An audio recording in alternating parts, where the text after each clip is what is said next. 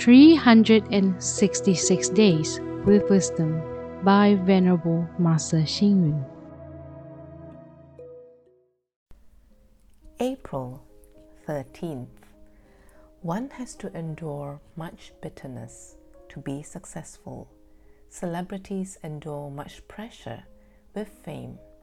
There is a price to pay for each glory. Great achievement requires much sacrifice.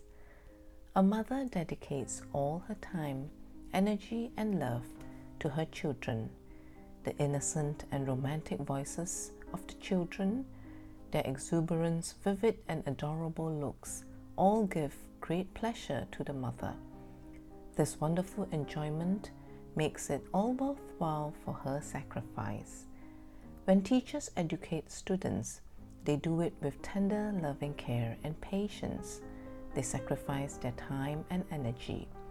When the students accomplish achievements, the teachers will feel the joy of educating the students, although they do not get any repayment.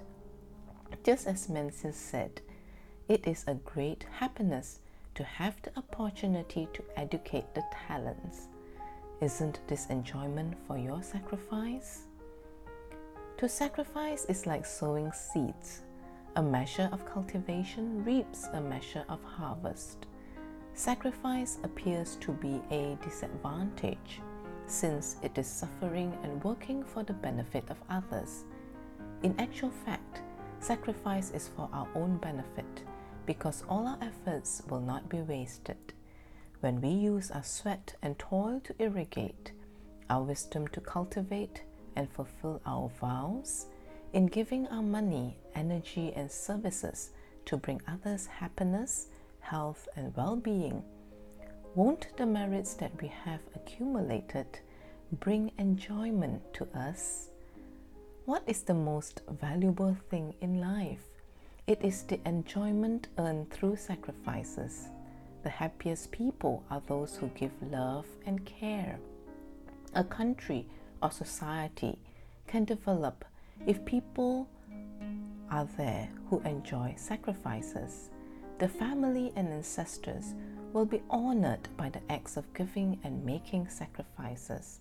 Hence, to sacrifice enjoyment and to enjoy sacrifices are important factors that allow us and others to gain happiness, achievement, and harmony. Read, reflect, and act. The happiest people are those who give love and care. Please tune in, same time tomorrow as we meet on air.